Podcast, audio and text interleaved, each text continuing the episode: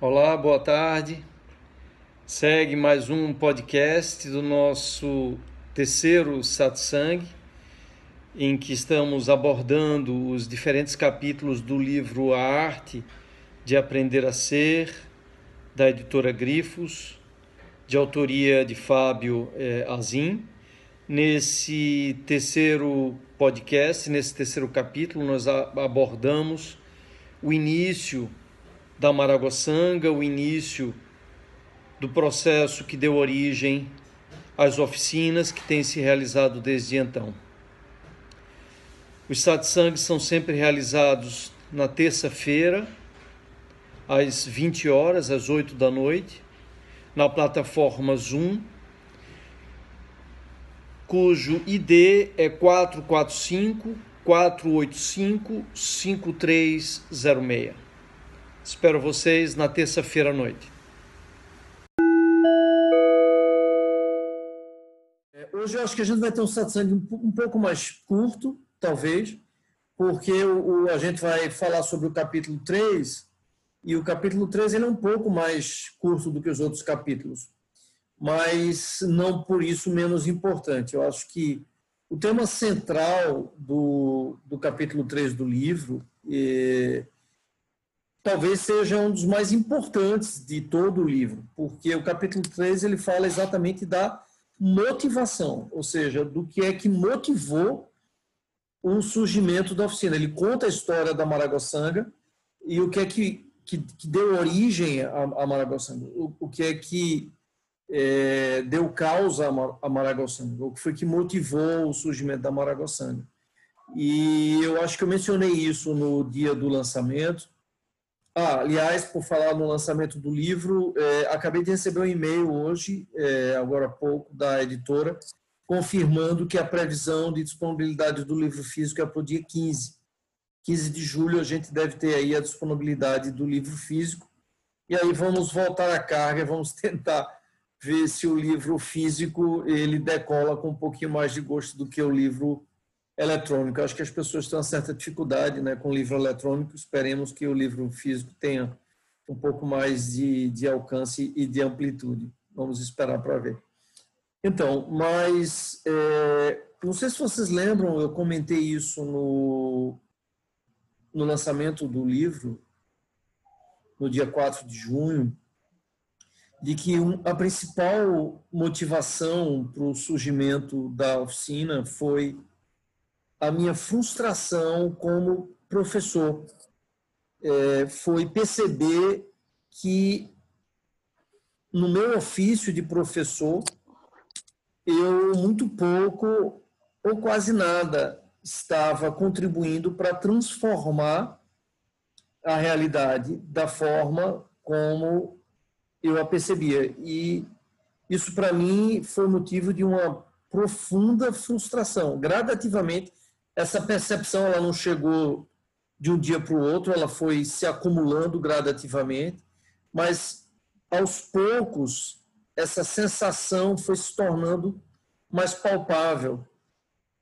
Eu cada vez mais fui percebendo que no meu exercício profissional, ao contrário de eu estar contribuindo para construir uma sociedade mais saudável, mais pacífica, mais harmoniosa.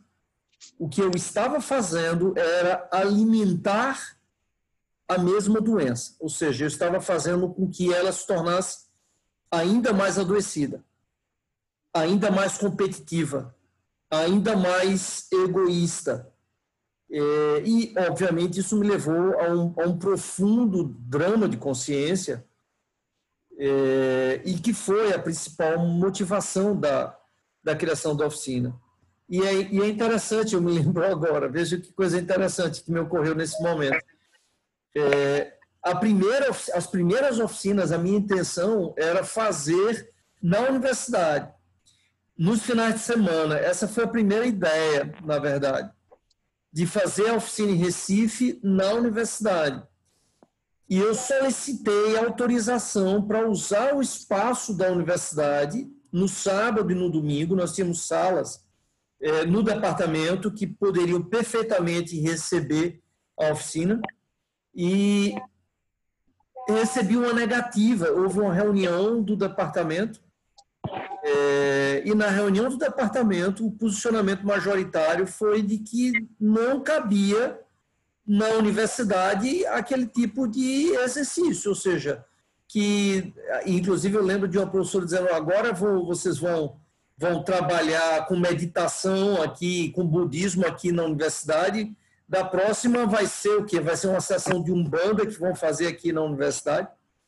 E essa foi essa foi a reação que eu recebi e para mim foi muito surpreendente, né? Porque eu achei que todo mundo ia achar maravilhoso que a gente tivesse um espaço para trabalhar meditação e filosofia na universidade é, mas a reação foi oposta e, e, foi negado o uso da sala que estava é, é, não era usada para nada no sábado e no domingo, mas nós não, não pudemos utilizar o espaço é, por conta desse entendimento.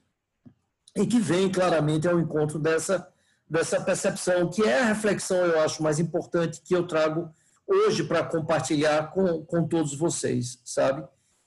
O que é que nós estamos fazendo no nosso dia a dia profissional. Essa pergunta ela é particularmente contundente no sentido filosófico para mim como professor, mas eu acho que ela se aplica a todos os, os nossos ofícios, aos ofícios é, de todos nós. Será que nós estamos contribuindo com o nosso exercício profissional para criar uma sociedade mais justa, mais harmônica, mais pacífica, ou nós estamos simplesmente alimentando com o nosso exercício profissional a mesma fogueira das vaidades, do ego, da competitividade, da ilusão da individualidade. Eu acho que essa é a reflexão mais importante para todas as profissões, de uma maneira muito ampla mas para o sistema educacional em especial, obviamente, porque é a educação que nós estamos dando às crianças que vai dizer, que vai nos falar sobre qual será a sociedade que a gente vai ter daqui a 15, 20 anos. E o que a gente percebe, o que eu percebi desde sempre, com a minha própria experiência, com a experiência dos meus filhos, e continuo percebendo ainda hoje em todo o sistema educacional, é de que não há nenhum espaço no nosso sistema educacional para tratarmos os temas mais fundamentais da existência humana e que são os mais importantes. Compaixão, empatia, libertação do ego. Nada disso floresce, tem espaço no âmbito do nosso sistema educacional. Quando isso é tratado no sistema educacional e a gente vê um certo, uma certa tendência a esse movimento hoje, escolas que incluem é, yoga, que incluem meditação é, no contexto do seu, da, sua, da sua conjuntura acadêmica, mas ainda assim sempre de forma muito tangencial, muito paralela, é, quase como um, uma, uma propaganda muito mais do que um objetivo fundamental do processo educativo. Porque o processo educativo ele não está calcado em formar seres humanos mais felizes e necessariamente mais compassivos, mais amorosos. O sistema educacional ele está fundamentado em formar seres mais competitivos, consumidores mais competitivos, para o mercado, para que eles possam produzir melhor e mais, e para que eles possam também consumir melhor e mais, cada vez mais. É, e, obviamente, esse, essa, esse objetivo educacional ele, ele resulta de toda a estrutura sobre a qual a nossa sociedade está é, organizada, alicerçada, que é a estrutura da individualidade, a estrutura do ego. Então, cada vez mais as pessoas passam a ser mais valoradas por aquilo que elas possuem, pelos seus hábitos de consumo e menos valoradas pelo que elas são. É, e, a, e, a, e a educação, o sistema educacional é uma, é uma consequência direta desses valores que orientam, que guiam toda a estrutura uh, da, nossa, da nossa sociedade. Então, em suma, o sistema educacional ele é um reflexo de uma sociedade doente, adoecida, estruturada a partir do fortalecimento do ego, para que ela se torne cada vez mais desconectada de si mesma, para que ela para que os seres que a constituem sejam cada vez mais desconectados de si mesmos e sejam assim seres que valorizem cada vez mais o que está do lado de fora, que se tornem cada vez mais consumidores, que acreditem cada vez mais que o valor deles depende do julgamento do outro, depende da régua dos outros, que é mensurada a partir daquilo que eles possuem, daquilo, daquilo que, eles, que, eles, que eles têm e não daquilo que eles são. E, e, é natural que seja assim, porque é claro que esse sistema educacional serve a um regime econômico, a um sistema econômico que depende da produção e do consumo continuamente. E é curioso a gente pensar que isso está claramente levando a humanidade como um todo é, a, um, a um colapso inevitável no futuro que cada vez se torna mais próximo. Eu até brinquei no dia do lançamento dizendo que nós somos como se fôssemos vários passageiros de um trem que está descendo ladeira abaixo e que ao final dessa ladeira tem um muro de granito e nós estamos dentro desse trem brigando para saber quem é que vai na janela do trem, em vez de nos preocuparmos em freá-lo, em mudar o seu rumo para que não continuemos é, nessa descida acelerada, cada vez mais acelerada, rumo a um colapso é, inevitável, que é o resultado desse egoísmo sobre o qual toda a nossa sociedade está estruturada. É como um cachorro perseguindo, perseguindo a própria cauda. É, eu acho que essa é uma reflexão muito importante. Eu, eu, eu, eu queria, eu queria trazer para o, para o satsang de hoje e que foi a motivação maior da oficina é, a oportunidade de criar um espaço onde as pessoas pudessem mergulhar dentro de si mesmas, onde os valores humanos pudessem ser tratados, pudessem ser abordados. E algo que me impressiona sempre muito é como isso é raro. Praticamente todas as oficinas que nós fizemos, sempre que eu perguntava, alguém aqui já fez algum retiro, já parou alguns dias para se perguntar o que, é que estava fazendo nessa vida, o que, é que estava fazendo nessa existência. E o número sempre foi muito reduzido. Uma, duas, às vezes ninguém naquela oficina tinha jamais é, participado de uma experiência como aquela. E isso é algo profundamente estarrecedor.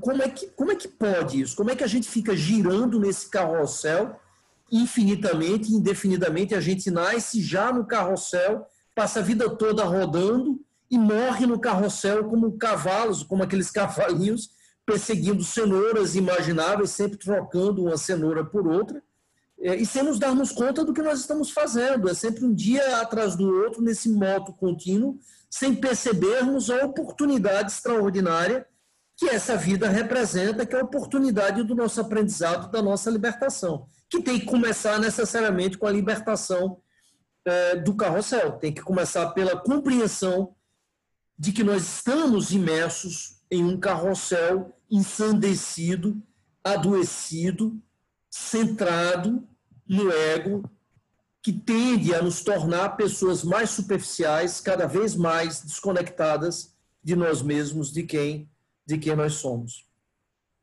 É interessante que a oficina ela, ela, ela, ela oferece uma oportunidade extremamente rara, isso também me surpreende muito desde sempre, me surpreendeu muito, de permitir que a ciência possa se abraçar com a espiritualidade.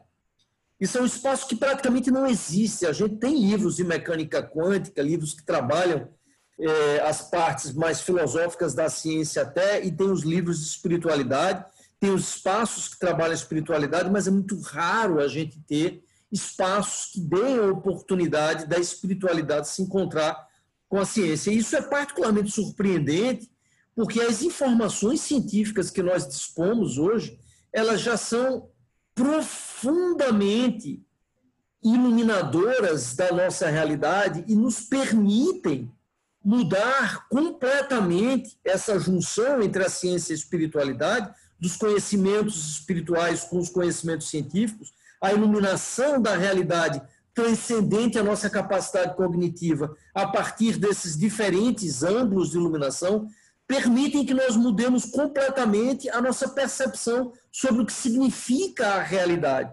Permite que a gente consiga ver o carrossel de uma forma como nunca havíamos visto antes.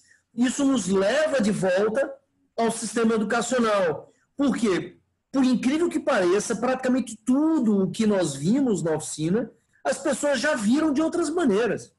Não são informações novas. Todo mundo que passou pelo Enem conhece Albert Einstein, conhece é, a teoria geral especial da relatividade, eu já estudou isso de alguma maneira, conhece um pouco de mecânica quântica, é, claro que de maneira especial, mas conhece.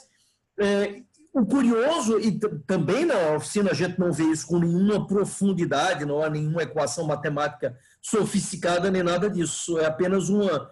A, a gente só utiliza essas informações científicas pelo que elas podem trazer de iluminação dessa realidade que transcende a nossa capacidade de compreensão, a nossa capacidade cognitiva. Vocês devem lembrar muito bem não é, de, de Planaldo e de Tridimensionaldo e as experiências que nós fizemos com é, as pirâmides, sem querer aqui dar, dar spoiler para quem não fez ainda as oficinas. Mas isso é que é, é, são, de fato, as religiões. As religiões não são mais do que ângulos de visão diferentes, iluminando a mesma realidade transcendente que a nossa capacidade racional, limitada a uma tridimensionalidade, não tem capacidade de compreender.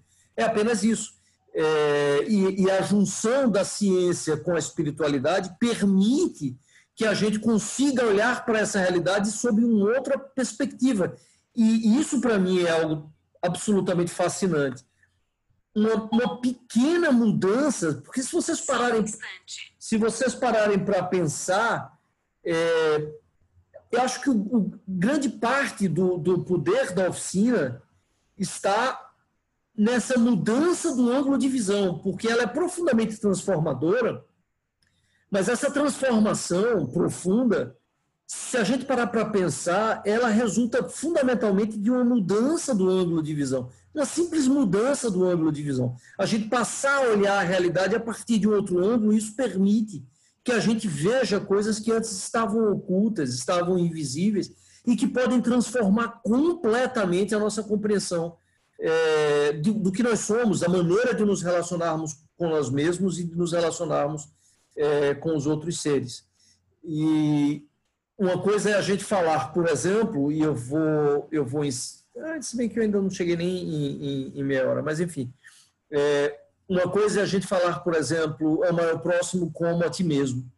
É, isso faz sentido espiritualmente, mas quando a gente percebe que, de fato, não há separação entre eu e o outro, quando a gente contextualiza essa afirmação com a compreensão de que há 5 bilhões de anos atrás, poderia ser 5 minutos atrás, é apenas um referencial temporal, há 5 bilhões de anos atrás, todos nós estávamos numa mesma nebulosa. Que há 4,5 bilhões de anos atrás, todos nós éramos pedras. Porque era isso que existia no planeta Terra e nós éramos essas pedras que existiam no planeta Terra. Que ao longo desses 4,5 bilhões de anos, a partir da insolação, ou seja, da incidência de radiação do Sol, foi se organizando de forma cada vez mais complexa, foi se transformando, mas sendo a mesma coisa. Nós continuamos a ser o planeta Terra. Nós continuamos a ser pedras que aprenderam a falar, a conversar umas com as outras. E isso a ciência nos diz. Isso nos diz a teoria da evolução das espécies, isso nos diz a mecânica quântica, isso nos diz a teoria geral especial da relatividade, isso nos diz também a espiritualidade. Então, quando a gente contextualiza essa frase, que é talvez o maior ensinamento do Cristo, de que amar o próximo como a ti mesmo, com o entendimento da ciência, de que não é porque eu devo amar o próximo como a mim mesmo, é porque o próximo não existe, sou eu mesmo. E dessa compreensão da unidade é inevitável que nós é, passemos a amar o próximo como a nós mesmos. Ou seja, esse sentimento de pertencimento, que é o amor verdadeiro, nasce inexoravelmente, inescapavelmente da compreensão de que o próximo sou eu mesmo, porque éramos a mesma pedra há 4,5 bilhões de anos atrás e continuamos a ser. Somos todos folhas de uma mesma árvore, embora não percebamos isso. É, e essa percepção de ser folha de uma mesma árvore, portanto, todos nós somos folhas dessa mesma árvore, essa compreensão que a ciência nos ilumina, que a ciência nos aporta, que a ciência nos conduz, nos, nos, nos, nos permite, ela é profundamente libertária, porque ela é uma chave fundamental para a gente se libertar da ilusão do ego, e como nos ensinou Buda, é do ego, da ilusão da individualidade, da nossa incapacidade de nos percebermos como parte de todos os seres, que surge toda dor e todo sofrimento. Se a gente parar para pensar o que é que me causa dor e o que é que me causa sofrimento, a gente vai sempre, no final, concluir que aquela dor, aquele sofrimento está nascendo da minha incapacidade de me perceber terra, de me perceber árvore, de me perceber como parte de todos os outros seres que sou eu.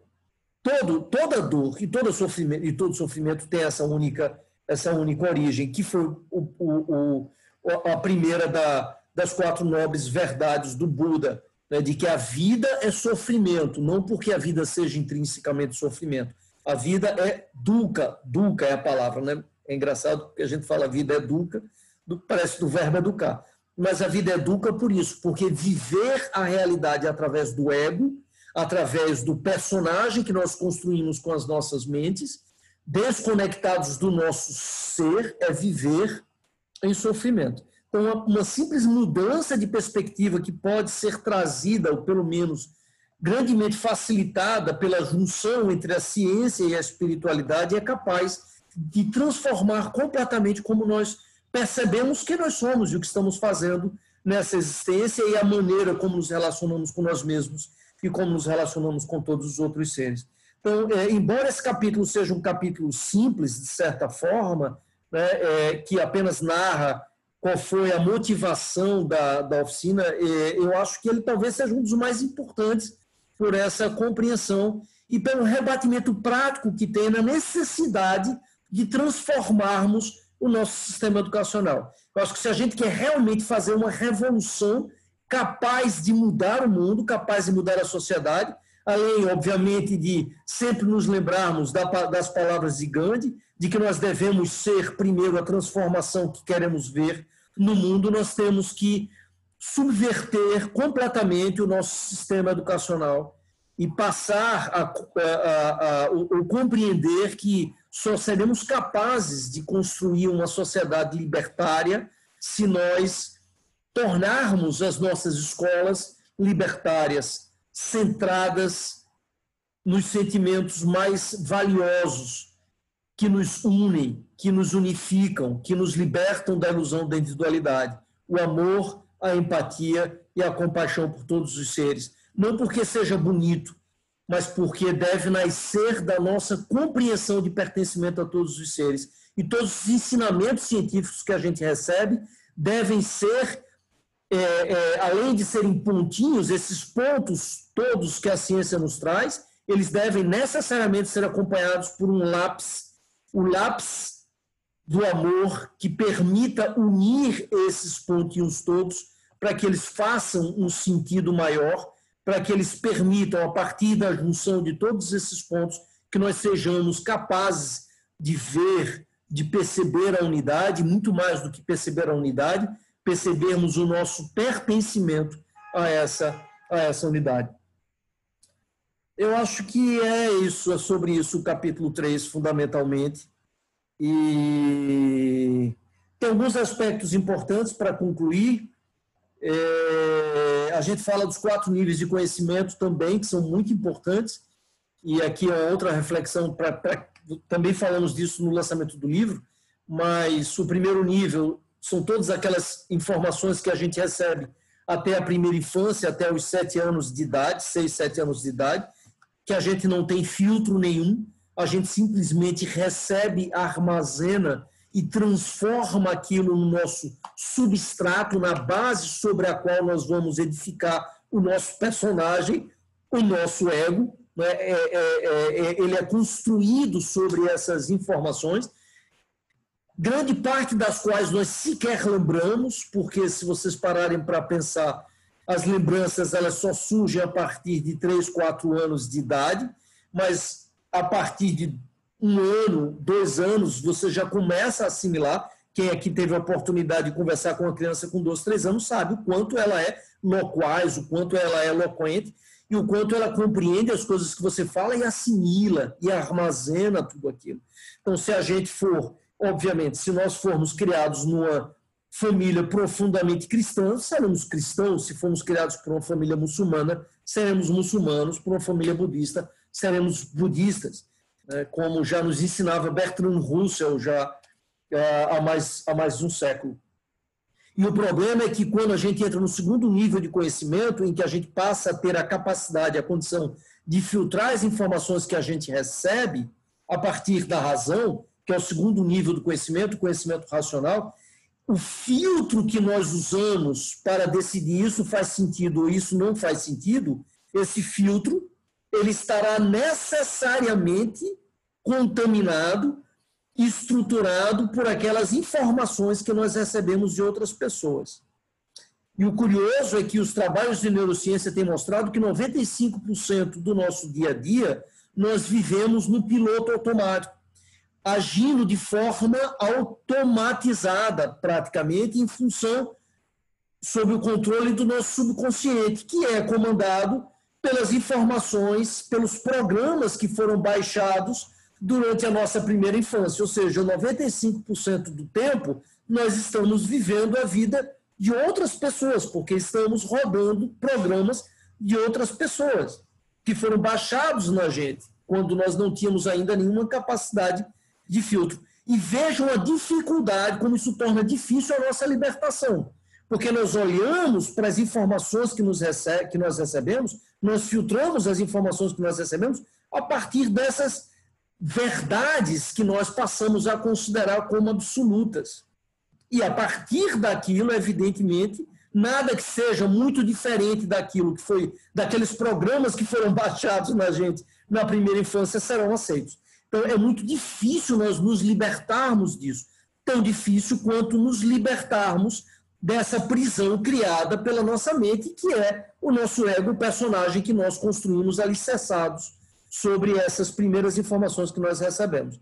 O terceiro nível de conhecimento é o conhecimento do coração, é quando nós conseguimos trazer aquilo que nós acreditamos para aquilo que nós sentimos. E o quarto nível de conhecimento é quando nós simplesmente nos tornamos aquilo, aquilo que nós sentimos. Nós não agimos mais de forma amorosa porque nós acreditamos que faz sentido ou que é importante agir de forma amorosa. Nós não agimos mais de forma amorosa porque nós sentimos a necessidade ou sentimos a amorosidade. Nós agimos de forma amorosa simplesmente porque nós nos tornamos amorosidade. Nós somos amor e o amor emana de quem somos, não daquilo que pensamos ou daquilo que sentimos. Então, esses são os quatro níveis de conhecimento cuja compreensão é importante também para entendermos esse contexto do que é o nosso sistema educacional, sempre lembrando da importância de separarmos conhecimento de sabedoria, conhecimento sendo esse conjunto de informações tecnológicas, matemática, português, geografia que nós recebemos e que nos tornamos extremamente hábeis em repassar em compartilhar, ao passo que a sabedoria é o uso que fazemos dessa informação que nos dá enorme poder. Eu, eu sempre gosto de dizer que a humanidade vive um momento muito difícil na sua história, em que o poder que ela adquiriu, resultante da sua capacidade de assimilar, de armazenar e de transmitir conhecimento, não foi acompanhado da sabedoria em usar esse conhecimento sabedoria que começa, que principia, que nasce fundamentalmente da libertação dessa ilusão da individualidade. O que a gente vê Ao contrário, é esse conhecimento tendendo cada vez mais ao aprisionamento, e é isso, mais uma vez, que se exercita, que se pratica nas escolas, um fortalecimento cada vez maior do ego, da ilusão da individualidade, e não uma libertação dessa individualidade que poderia oportunizar, poderia dar uma maior oportunidade para que nós desenvolvêssemos sabedoria. E, como disse a monja Cohen, mais uma vez, infelizmente o caminho da sabedoria, o caminho da iluminação, é uma porta que só pode ser aberta pelo lado de dentro. Eu acho que é isso. Eu acho que eram essas as palavras que eu tinha para é, trazer hoje para compartilhar com vocês em relação ao capítulo 3. E eu vou terminar com uma frase de Henry Ford, que a gente vê bastante na oficina e que eu acho muito importante. É, Henry Ford diz: se você acredita que pode ou que não pode, você está certo. E essa frase ela é absolutamente extraordinária, porque nós nos condicionamos em razão e em função daquilo que nós acreditamos. Jay Gludev.